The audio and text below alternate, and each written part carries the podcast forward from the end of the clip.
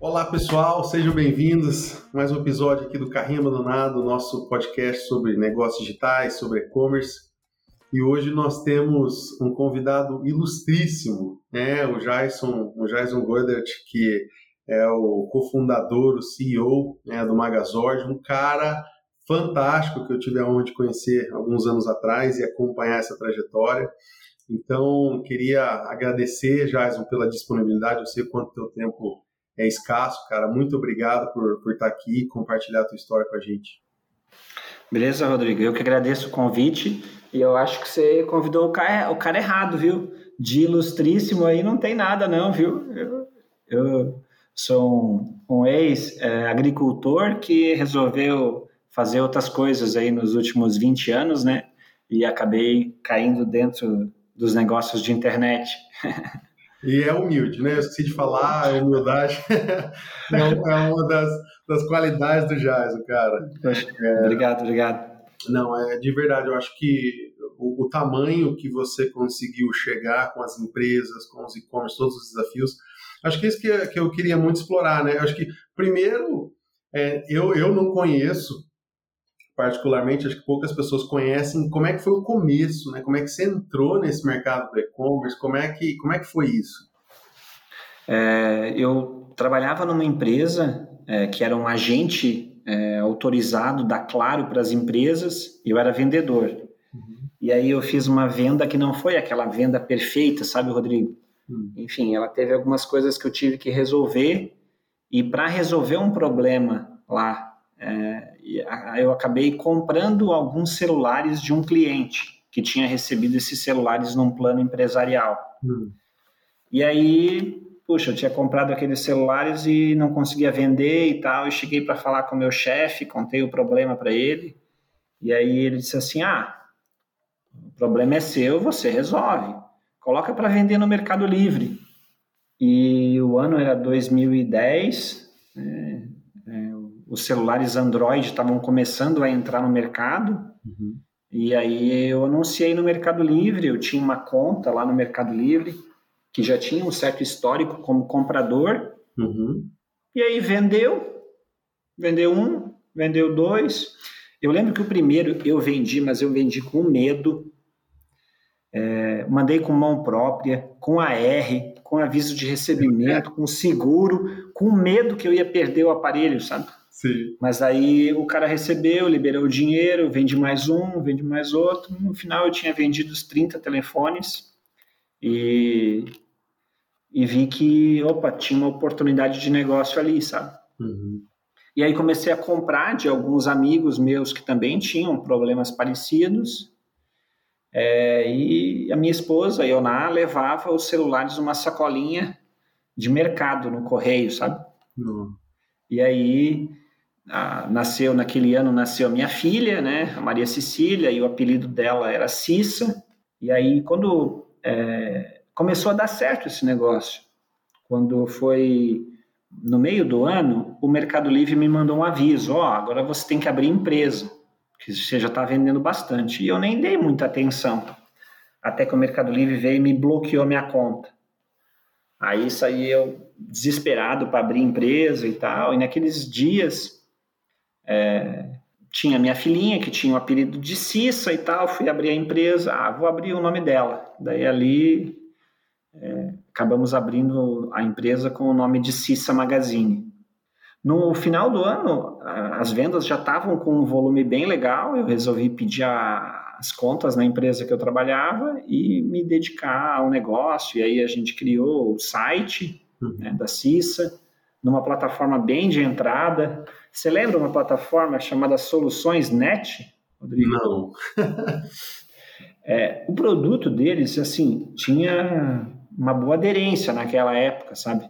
Uhum. Mas, né, nós estamos falando nos primórdios do e-commerce em 2010, 2011, e aí a gente começou com eles e tal, e começou a dar certo, uma parceria com o Buscapé, eu continuei vendendo no Mercado Livre também e tal. É, começou, começamos a, naturalmente, investir mais em marketing, investir boas transportadoras, investir é, em atendimento e começou a dar bastante certo. Legal. E aí, naquele ano, a gente conseguiu um resultado, 2011, um resultado bem bom. E aí a empresa, a gente resolveu tirar a empresa do nosso escritório e levar ela, tirar a empresa de casa e levar ela para o escritório, uhum. um escritóriozinho no centro aqui da cidade, para a gente ter é, casa, sabe? Porque a nossa dispensa era o depósito. Mas foi um período bem legal. No, no ano seguinte, a gente dobrou de tamanho mais uma vez. É, e aí, em 2013, a operação realmente ficou bem grande. A gente vendeu quase 100 milhões é, em aparelhos celulares no ano de 2013. Caraca. Nossa, é. isso é bastante coisa, né, Jaz? Naquela época, eu sei que eu sei que um dos teus maiores desafios durante todos esses anos foram as fraudes, né? Como é que era nessa época? Já era, já estava uh, ah, ficando ruim? Como é que você se adaptava a isso? Como é que foi? Ah, as fraudes eram um problema bem grave. E aí, é, o, a maneira que a gente resolveu para corrigir isso foi sempre dar mais desconto no boleto. Uhum focar um desconto bem maior, mas vender à vista. É, tanto que o meu preço parcelado normalmente não era muito competitivo. Uhum. E aí, para compensar isso, a gente é, dava um bom desconto à vista, tanto que na maior parte do período da CISA, 80% das vendas eram no boleto, 20% era no, era no cartão, mas daí a aprovação no cartão, como é um produto de muita liquidez, era bem baixa. Não passava muito, não, sabe? Valor alto, né? Pô, se naquela é. época tivesse o Pix já, né, cara? Facilitaria muito, hein? Puxa, um Pix, o Pix com aprovação em 15 minutos hoje é o sonho, sabe? É. Zé, não ter fraude e aprovar em 15 minutos, isso é, é muito bom. Na época já existiam algumas iniciativas de transferência online do Shopline do Itaú, da Caixa, mas a experiência era, era muito ruim e pouquíssimas pessoas conseguiam efetivamente concluir a transação com sucesso. É, a taxa de conversão daquelas transações era, tipo lá, 5%, 10%. Realmente fazia bastante diferença, se tivesse agora, sabe? Uhum. Cara, e, e, assim, uma, uma coisa que, que me admira bastante é que igual você falou, né? Você começou pô, sem, sem experiência, né? Tocando uma empresa, chega a 100 milhões de, de faturamento, uma, uma estrutura grande, né? Equipe e tal, e como é que como é que você deu conta? Como é que você é, como é que é a tua abordagem para gestão? Como é que você se virou com tudo isso? Nós temos que pensar que o ano era 2013, né? A gente não tinha experiência em gestão de um negócio de 100 milhões, sabe? Uhum. Então tivemos que aprender, né? E o, o ponto que sempre fez muita diferença foi recrutar pessoas boas, né? E dar um desafio que era maior do que elas conseguiam atingir, sabe? Uhum. Né, esse foi sempre um desafio, mas sempre a gente remunerou com remuneração variável, isso ajudou a engajar as pessoas. É, e aí, em 2013, aconteceu meio que uma virada de chave para a gente, sabe? Hum. Como a empresa estava crescendo muito, eu ainda dependia de tecnologia de terceiro. Uhum. O software que a gente usava, né, de uma plataforma lá de, do Rio Grande do Sul, ali eu já tinha saído das soluções net, já estava numa outra plataforma, e aquela plataforma estava começando a não nos atender mais a contento. Uhum. E aí, no início, em dezembro de 2013, a gente tomou decisão que acho que marcou a nossa, a nossa trajetória. Acho que tinha que ser o nosso day one, sabe? Uhum. Foi quando a gente contratou o primeiro programador é, para começar a desenvolver a nossa própria plataforma de e-commerce. E aí a gente começou a desenvolver ela no início de 2014. A empresa cresceu mais um, um volume bem grande em 2014, e aí em 2014 a gente começou a desenvolver o nosso software né, para não depender mais de terceiros no ponto de vista de tecnologia, sabe?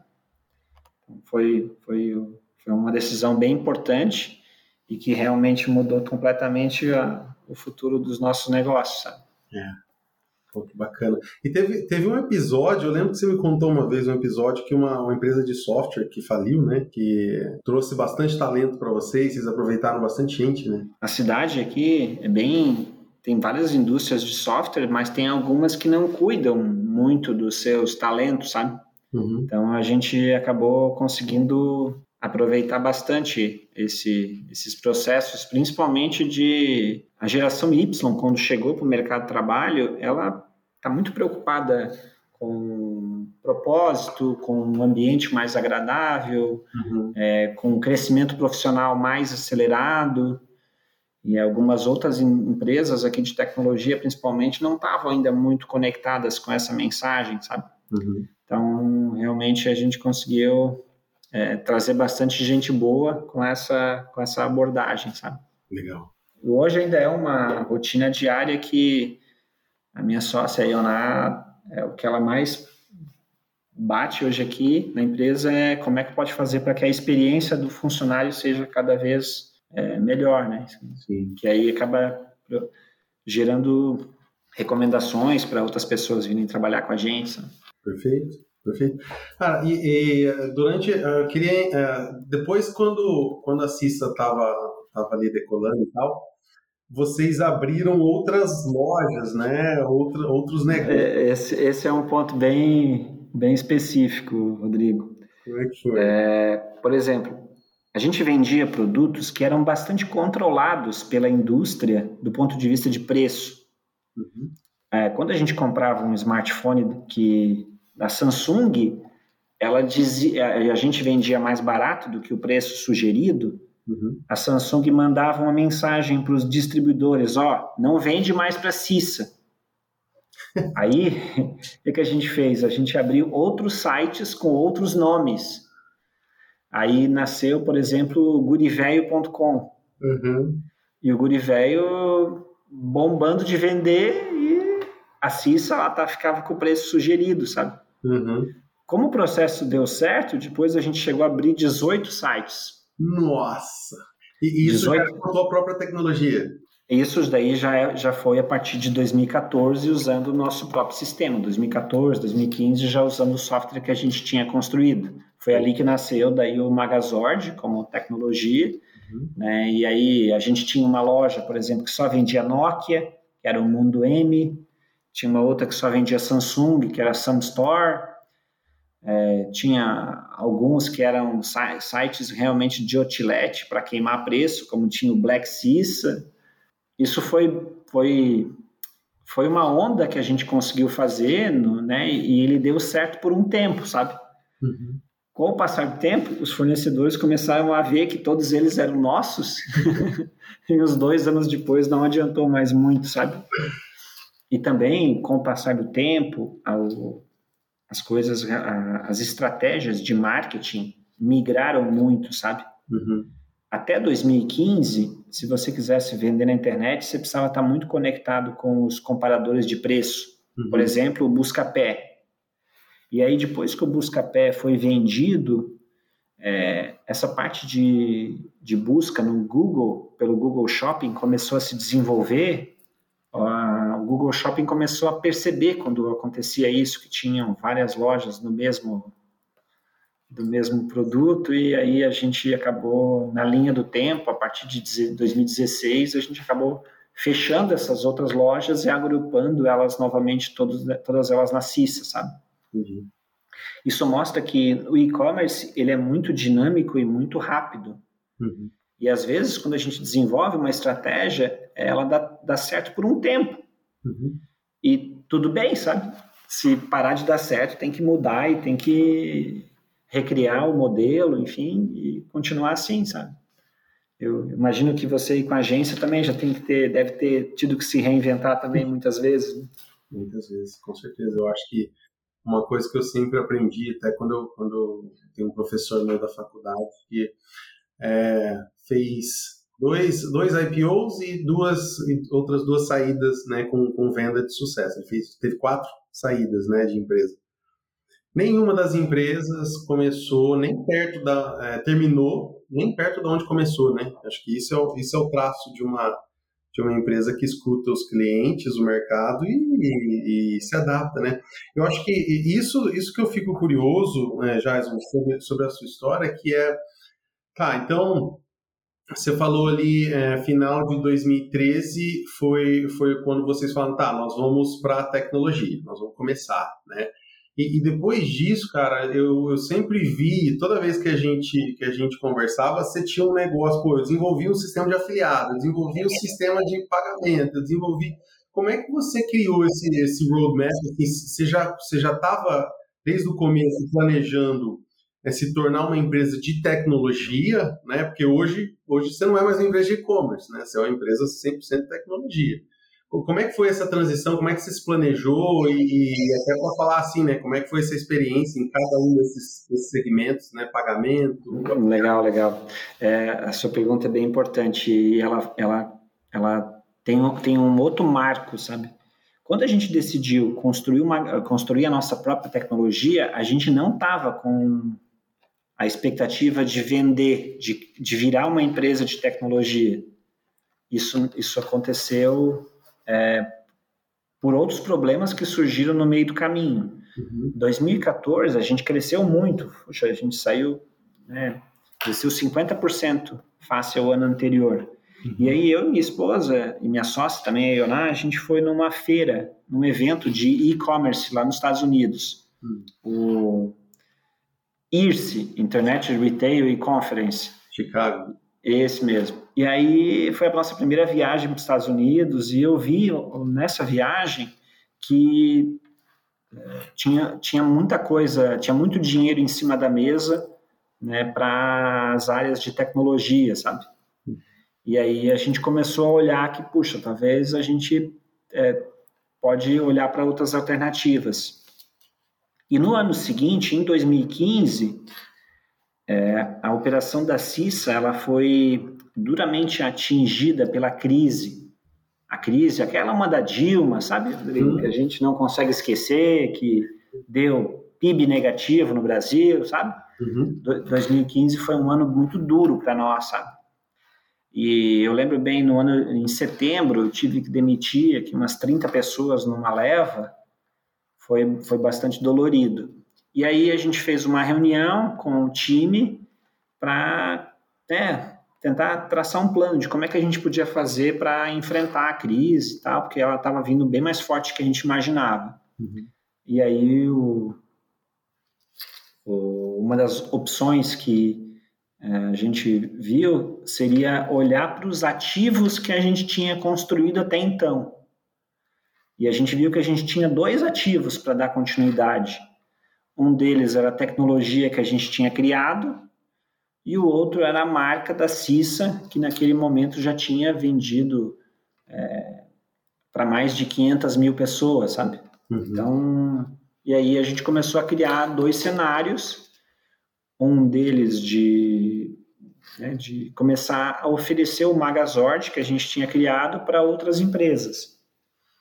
E foi o que a gente fez. O nosso primeiro cliente do Magazord a camisaria Principessa do Giovanni foi a gente fechou no final de 2015 e aí no início de 2016 a gente lançou o projeto, mas com muito cuidado, sabe, para não dar errado, que nem se estivesse tratando um bebezinho, sabe? né? E aí é, percebemos que oferecendo o software que a gente tinha criado para a CISA era algo muito diferenciado e que tinha muita oportunidade de, de atender mais empresas. Uhum. E começamos a oferecer ele para o mercado, sabe? Muito devagarzinho. Tanto que o primeiro ano, em 2016, a gente fechou o ano com apenas 10 clientes. Uhum. Só com algumas empresas, algumas pessoas que eram amigas nossas aqui. É, e também em 2016 existiu um movimento bem grande das empresas é, se tornando marketplaces. Uhum. E aí a gente resolveu transformar a CISA também no marketplace.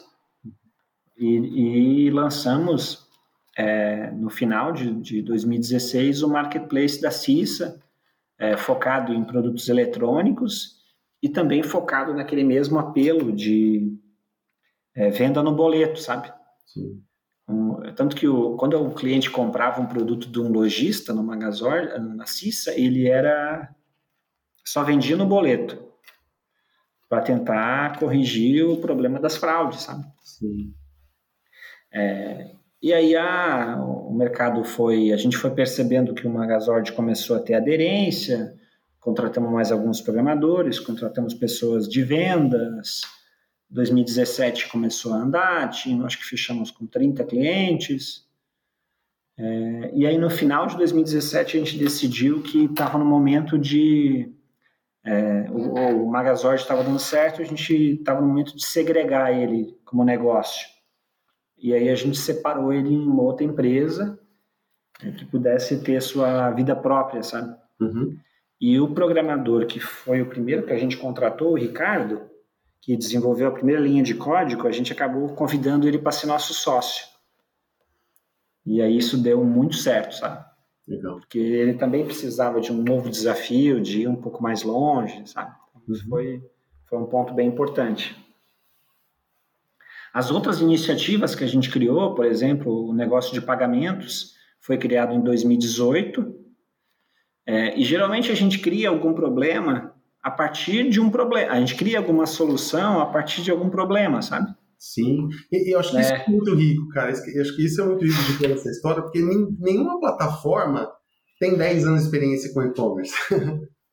né? É. Tipo isso, assim, isso aí. Só sabe o que é lidar com transportadora, saber o que é lidar com gateway de pagamento, saber o que é lidar com, né, com, com tudo isso, assim, no dia a dia, né, na, na trincheira. É, a questão né, de alguns problemas que o empreendedor vive no dia a dia, né? Por exemplo, conciliar os marketplaces, conferir se todo mundo está tá, tá te pagando. Esse foi um problema que a gente viu na prática aqui, sabe? Uhum. É, conferir se as transportadoras estão é, cobrando o valor correto do frete, que a maior parte delas aí, sabe, não, não são muito sérias. Sabe? Então, esse é um problema que a gente tinha que depois, quando a gente foi desenvolver, a gente pensou, puxa, não podemos mais ter esse problema, sabe? É, em 2018, a gente estava tendo um problema bem forte de pagamentos na CISA. E aí, é, foi onde a gente começou, a gente resolveu criar o MagaPay, que é a nossa solução de pagamentos. E, e hoje ele já representa uns, uns 15% da receita do negócio do Magazord já vem já do MagaPay, sabe? que é a nossa área de pagamentos. Também no ano de 2018, a gente teve uns problemas sérios de fraude de programas de afiliados os programas de afiliados estavam fraudando as transações e a gente pegou isso e aí resolvemos que, puxa, a gente. É, aí criamos o Magafilio, que é a nossa própria rede de afiliados. É, então, tem um, tem um problema, o mercado não está resolvendo direito, vamos criar um negócio e, e, e testar, né? Sim. Teve também, Rodrigo, muitas vezes que a gente testou e deu muito errado, tá? A gente tentou uma, uma ocasião montar um CD no Nordeste. É. Não conseguimos porque nenhuma seguradora quis atender, é. porque lá tem muito, muita, muito sinistro, sabe? Uhum. E a gente só foi ver isso depois que já tinha aberto a filial, já tinha criado, já tinha assinado o contrato com o armazém, sabe? Então tem muita coisa que às vezes é, a gente só consegue descobrir na hora que tá já está em cima do cavalo, sabe? Não, e tem coisa, né? Eu, eu acredito que deve ter várias, vários pontos aí, né? Eu lembro de uma ferramenta de vocês que, que abria chamados no correio, lembra? Puxa, você conhece bastante, viu? Esse é. aí foi, foi legal. É o Cispostag. A gente tinha um aí. A gente tinha um problema que as quando o, você mandava uma encomenda pro, pelo correio, se você tivesse um atraso na encomenda, o correio pagava, ele devolvia 100% do valor do frete. Aí a gente falou, poxa, dá para automatizar isso aqui, talvez tenha um pouco de dinheiro em cima da mesa disso aqui. Uhum. Aí a gente escreveu ele num projeto de fomento da FAPESC, chamado Sinapse da Inovação. é, ganhamos uma grana lá para desenvolver o projeto e acabou virando um negócio. A gente chegou a atender uns 300 e-commerces pelo Brasil e, e é que nem uma onda, sabe? No início, o correio pagava 100% do valor do frete. Depois ele reduziu para 40% de devolução, reduziu para 30%, até que em 2018 ele reduziu para 5%. E aí a gente viu que não tinha mais aderência e acabamos é. É, descontinuando aquele produto, sabe? É. Ele, ele... É isso, né? Você chega uma hora que, igual você falou, o que dá certo, dá certo, uma hora não dá mais, mas eu acho que até o modelo de negócio na época eu falei, puta, é, é, é perfeito, porque você só cobrava sobre o que você economizava, né? Sim, sim. A gente atendia algumas contas bem grandes que a gente chegou a atender o Walmart, chegou a atender o Kabum, por exemplo, a Imaginarium, que na época é, hoje é o List, Imaginarium não, a Solidário, que hoje é o List, a gente atendia algumas contas bem grandes e ficava com um FII do que a gente conseguia restituir. É, mas deu certo por um tempo, eu diria que o, o, o Cispostag ele acabou financiando a construção do Magazord, como a gente não tinha, ele era um negócio bastante rentável, então deu, deu dinheiro por um tempo e, e ajudou a construir o Magazord. Mas chegou uma hora que não fechou mais, e a gente acabou percebendo que não fazia mais sentido continuar, a gente acabou encerrando o business. Sim.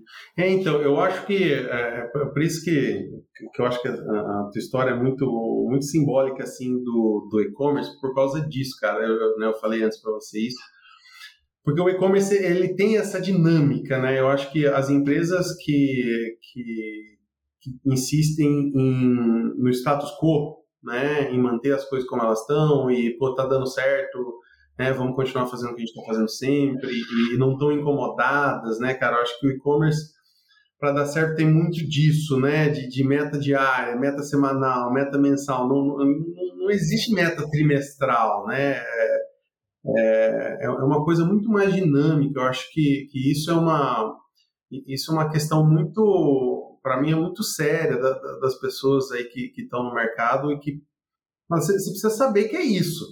Né? É isso que você quer, porque é isso que demanda. Né? É, tem que estar ciente que esse jogo muda toda hora e aquilo que deu certo ontem talvez não vai dar certo mais amanhã e tem que realmente estar bastante inconformado. E, eu diria assim que tem que ter. É, não pode ficar triste se não dá certo, sabe? Uhum. Tem que mudar e, e, vida que segue amanhã. E se não dá mais certo, muda, faz diferente. E, e realmente, quem não muda, não continua no e-commerce. Aquela ferramenta de recuperação de carrinho abandonado que você usava mês passado e talvez esse mês já não funciona mais. É aquela campanha de lookalike que estava performando bem no, no, no, Instagram mês passado, agora que abriu de novo o comércio já não funciona mais. Uhum. Aquela transportadora que era boa para o Nordeste agora deixou de ser boa, você já tem que usar outra. É, isso é, é dia a dia, né? Com certeza, cara. Eu acho que, é, acho que isso, isso é, é bem importante aí do da galera tá por dentro. E aí, cara, é, eu acho que tem um ponto também que é bem bacana aí da história, que é o fato de você estar tá no interior, né? É. Então, é, aí na, na, tua região tem algum. É engraçado que aí tem, virou um polinho, né? Existe um polo aí. Em... Opa! Aqui virou o e-commerce valley, sabe? É. Tanto que o Mercado Livre criou um CD não faz muito tempo aqui no, no e-commerce valley aqui de Santa Catarina. Mas é. brin brincadeiras à parte, né, eu estou em Rio do Sul, é, aqui dentro do, uhum. da região de colonização europeia de Santa Catarina, eu sou descendente de alemão, uhum. e realmente a gente está fora do, do eixo de transporte, né, é o pior lugar para estar é, do ponto de vista de distribuição, né, nós estamos muito longe das capitais, enfim, não, não estamos no melhor momento mas temos que usar essa nossa fragilidade em nosso favor, né? Aqui os custos também são mais competitivos, opera, o custo operacional é menor, é, tem que tem que usar isso a favor, sabe? Eu acredito muito que o e-commerce ele vai cada dia mais descentralizar de São Paulo, que acho que cada vez mais as operações vão para o interior, porque o e-commerce é feito de eficiência, né? E a eficiência é eficiência de, de valor de aluguel, eficiência de valor de salário, de, de um monte de coisa que muda quando você está no interior, sabe? Sim. O valor de ter uma, uma, um funcionário aí em Maringá, né? Ou tivesse em São Paulo, certamente tem uma diferença bem grande de, de percepção de valor, né? Sim. Se você paga 5 mil em Maringá, a pessoa está muito feliz com o salário, né? Uhum. Mas às vezes 5 mil em São Paulo não contrata muita gente boa, não. Né? É, os, é os dois pontos, né? Isso.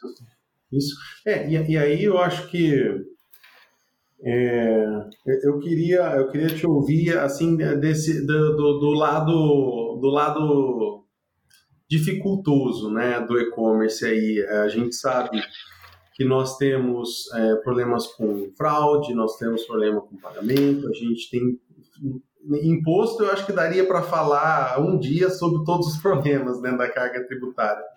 É, mas assim de uma pessoa né, que começou no e-commerce, que chegou né, a centenas de milhões de faturamento, né, atendendo milhares, centenas de milhares de clientes, chegou no, né, no, no topo, assim, é, acho que é muito bacana, queria muito ouvir, assim, é, um pouco desse lado negro, né, das dificuldades é, que você encontrou, né, até ponto de você migrar, né, do, do, do e-commerce para a tecnologia, é, porque são coisas que são pouco, pouco faladas, né?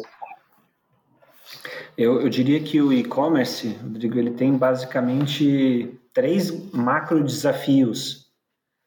Né? E não vamos incluir imposto nesse macro desafio, mas ele, ele, ele seria um quinto ali, o sexto estaria, melhor, ele estaria um quarto macro desafio. Uhum. Mas a gente tem um desafio bem grande que eu entendo que é o desafio logístico.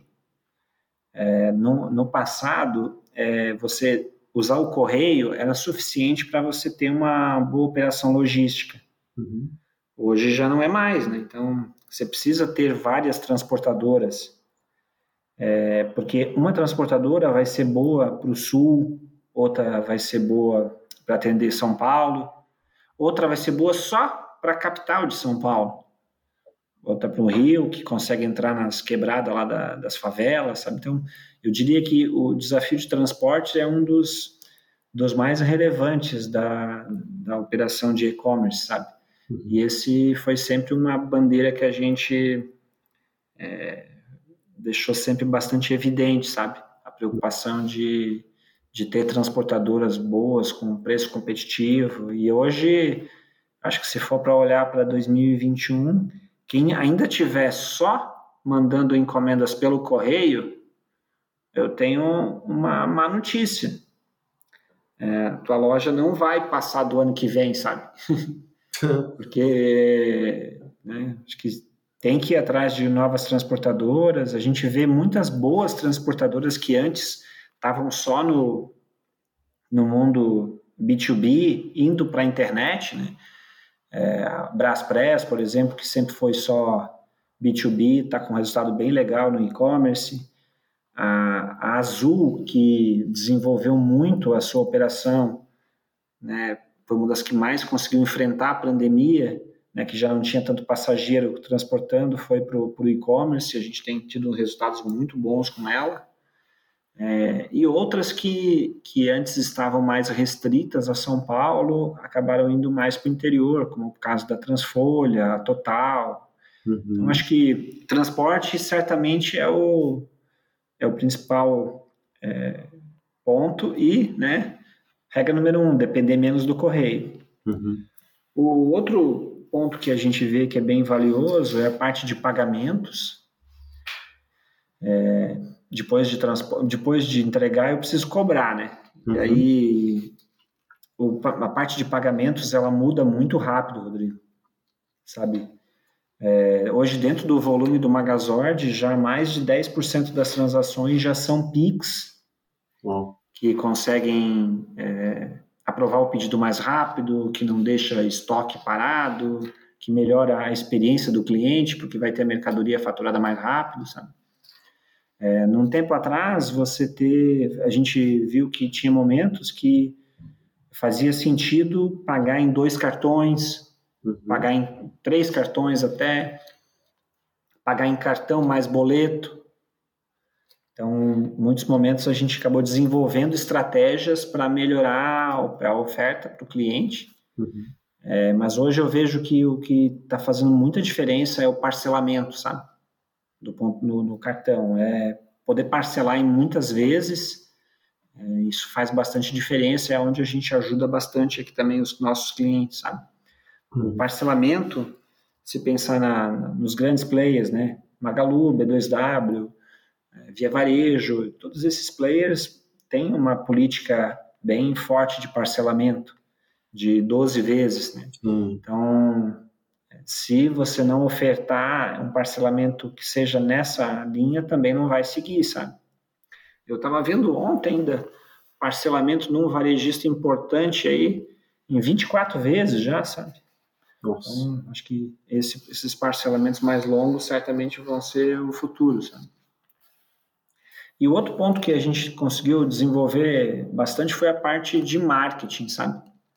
E o marketing tem dois caminhos, né? O marketing nos marketplaces, que aí são vários marketplaces que entraram nos últimos dois anos aí com resultados bem relevantes, né? Uhum. Madeira Madeira, que tem crescido bastante, Lojas Colombo. É, agora, nesse ano, né, o Shopee está crescendo bastante. Tem que falar aí, né? Está acontecendo bastante coisa lá, né? É, mas ali eu acho que vale, vale a gente falar, Rodrigo, que estava acontecendo bastante coisa enquanto a comissão deles estava de 5%, sabe? Uhum. Agora que eles estão cobrando uma condição mais, uma comissão mais decente, já não está mais aquilo tudo, sabe? Já está mais, mais discreta as vendas. Uhum. eu gostava de acompanhar esse, essa queda de, de receita deles depois que eles subiram a comissão, sabe? Sim. E o outro, outro braço do marketing né, é a parte de Google e Facebook, que tem atualizado suas APIs com muita frequência, tendo que mudar pixel de conversão. É, nossa, isso aí está toda hora mudando, né? Agora mais recente aí mudanças que aconteceram na Apple que é, vai deixar de você vai poder optar por não aceitar mais os rastreamentos tem, tem muita coisa nova aí no caminho, sabe? É. A gente tá, tá com o cabelo arrepiado aí com essa mudança da Apple, sabe? É. Eu acho que os três pontos é isso aí, Rodrigo: é pagamento, transporte e marketing. É. E, é, eu... como fazer para ganhar eficiência nesses pontos aí, né? Sim, sim, porque hoje, hoje a gente tem um, um cliente que tá super exigente, né, Jaz? Então, pô, o cara, o cara não quer esperar 10 dias para receber. Ele não quer esperar 6 dias para receber, né? É, então, esse é um desafio bem, bem grande. Aí eu não sei quem que você está apostando. Quem, quem que você aposta que leva os Correios? Ah, é, eu acho que se eu tivesse bola de cristal, né, é, mas eu acho que tem que pensar quem tá mais quem tem mais dinheiro em cima da mesa, né, né? E aí eu acho que quem tem mais dinheiro em cima da mesa, é, eu apostaria em Magalu, uhum. né? Mas também olharia para para local web que está comprando geral, está comprando geral e talvez ela fazer uma captação para comprar os correios não estaria tão fora, né? Ela tem bastante capilaridade de pequenos negócios. Né? Minhas apostas estariam entre Magalu e local web, mas assim com informações muito superficiais, sabe? E qual que é a sua? Me conta aí. Cara, eu não sei, eu, eu, eu acho que vai, eu acho que vai, tipo, uma Amazon da vida vai tentar, sabe? Mas eu não, não, não sei se, se leva, né, alguém de fora. Mas eu é, mas, no Magalu também. É, talvez os chineses também, né? Quem sabe eles é, possam tentar fazer alguma coisa. Né? Sim, porque assim, a atenção deles, é, é, eu falo assim, igual o, o, o, Senhor dos Anéis, né? Que tem o olho lá do, né, do, do, do, do mal lá, virou pro Brasil, né? Os chineses, porque a Alibaba tá vindo com, com força, estão investindo. É, tem, tem bastante. Eu acho que eles vão, vão investir cada vez mais aí no, e o Shopee mostrou que é possível você criar uma operação com, com um tanto de dinheiro, você consegue enfrentar os competidores né, de, de igual para igual, sabe? Sim, é na lista dos sites mais visitados do Brasil, o Shopee já está no top 10. Né? É, isso aí que eu ia te falar. Né? E com, uma, e, com uma, propaganda bem assim. É, relativamente simples, né? É, é, eu imagino que aquela, aquela propaganda lá do Shopee, pi, pi, pi, pi, isso não deve ter custado muito caro, né? Porque não parece algo que foi feito por uma grande agência, sabe?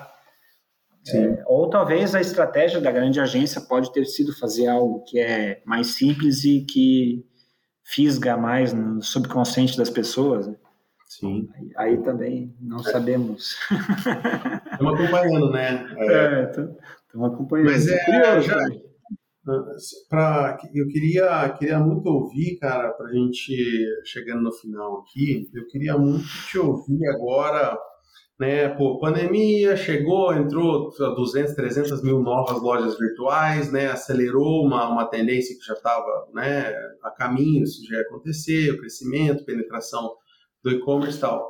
Agora uma visão tua, né? É, com toda essa experiência do, do, que tá, do, do, que, do que a gente vai sentir aí, né? A gente é, tem uma, um, movimento muito, muito forte dos, dos marketplaces, né? E o que, que significa para os varejistas é, tem um movimento muito forte do, do D2C, né, do, do, das, das, marcas indo direto, né, sem, tirando ali o, o revendedor, tirando as pessoas do meio. Como é que você enxerga aí de viabilidade, de, de tendência, de futuro aí para esse nosso mercado? É, eu acho que as, as margens no e-commerce elas tendem a cada dia diminuir mais ainda, sabe? e ele vai se tornar um mercado de eficiência. Mercado de eficiência tem margens mais reduzidas. Uhum. É, eu acredito muito que é, as indústrias indo ao consumidor, isso vai intensificar muito, sabe? Uhum. Porque muitas delas, Rodrigo, na pandemia, sofreram um bocado e aí elas tiveram que montar os seus e-commerces. Uhum. E elas estão aprendendo, sabe? Uhum. E elas tiveram agora com a pandemia quase dois anos de aprendizado. Então, 2023 eu acho que vai ser o ano das indústrias indo ao consumidor forte. Né? Eu ainda estou vendo pouco B2B acontecendo. Né? Acho que esse vai ser um, um passo que eu acho que vai acontecer em, muito em breve. Nos nossos negócios aqui em específico, é, a pandemia ela foi, ela, ela empurrou alguns barcos para alto mar e alguns barcos ela empurrou para a pra praia, sabe? Uhum. É, a briga, por exemplo, entre os marketplaces, ela foi muito severa na pandemia.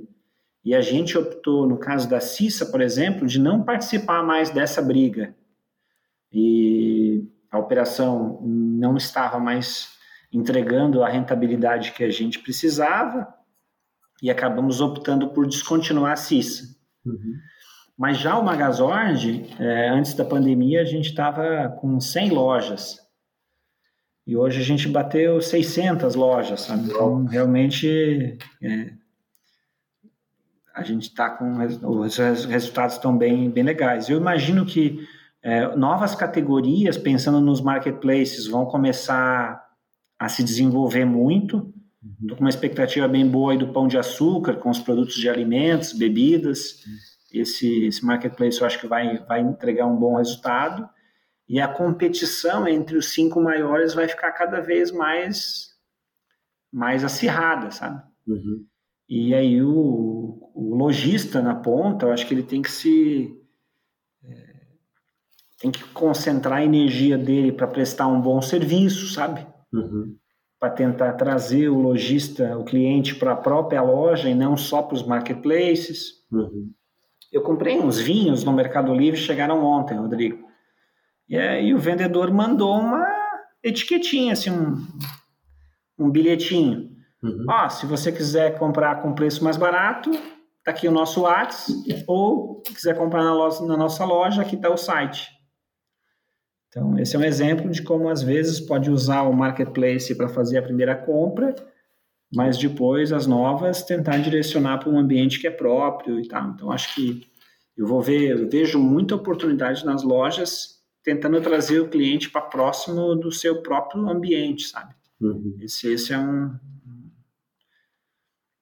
é um ponto que vai, vai acontecer. Eu estou vendo os fretes cada vez mais é, a briga por frete no mesmo dia, né? Uhum. Ele é desafiador.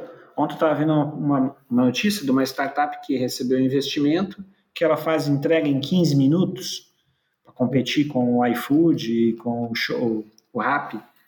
Uhum. Então, quem recebe uma entrega em 15 minutos não vai esperar 10 dias para o e-commerce, sabe? Então, Sim.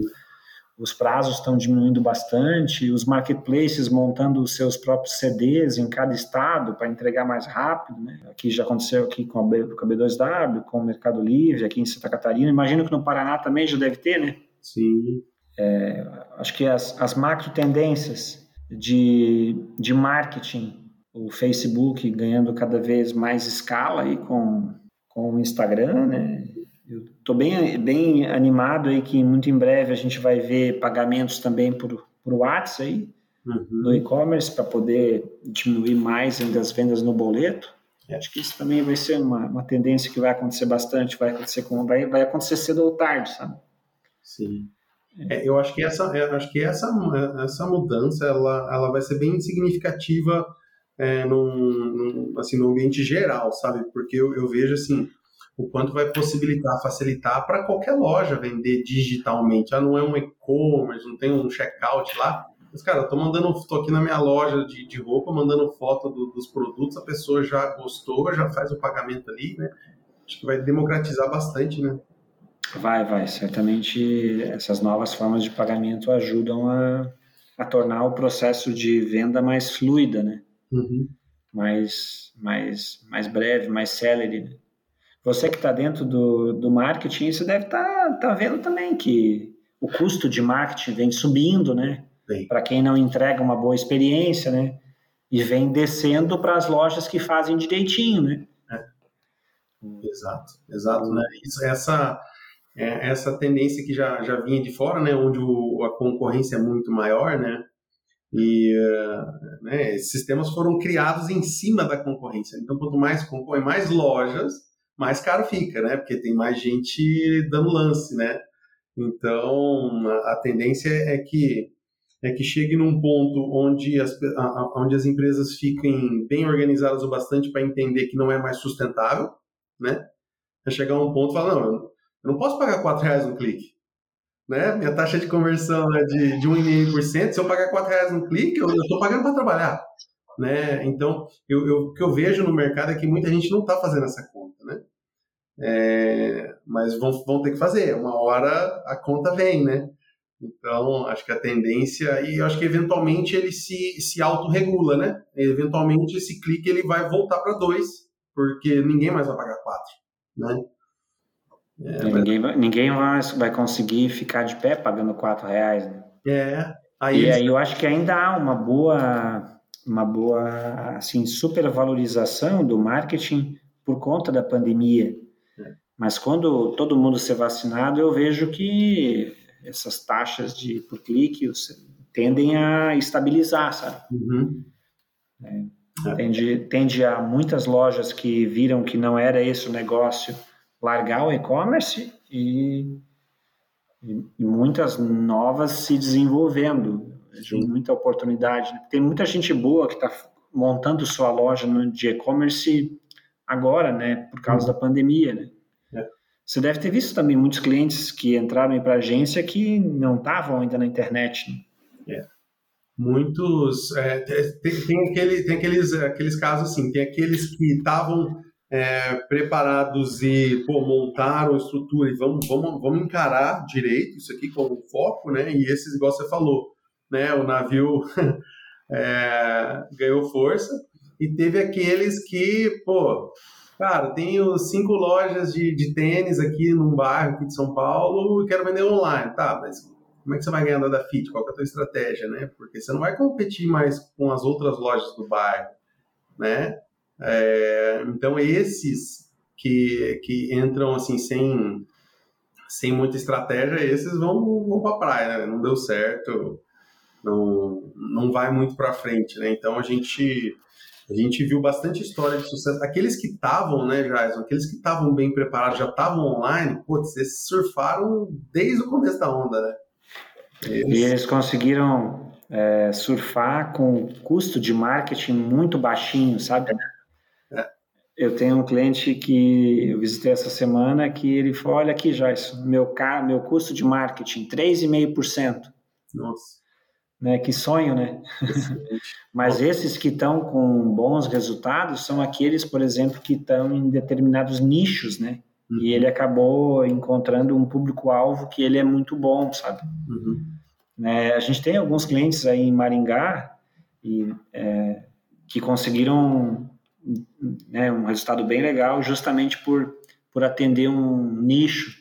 Isso. A gente tem um cliente que é daí da cidade aí que, por exemplo, ele atende é, moda uhum. evangélica para classe A e B, para que gosta de fazer academia, né? Moda fitness evangélica. É, né? Entrar bem no subnicho, né? Esses é. casos, eles certamente estão tendo um resultado bem legal, né?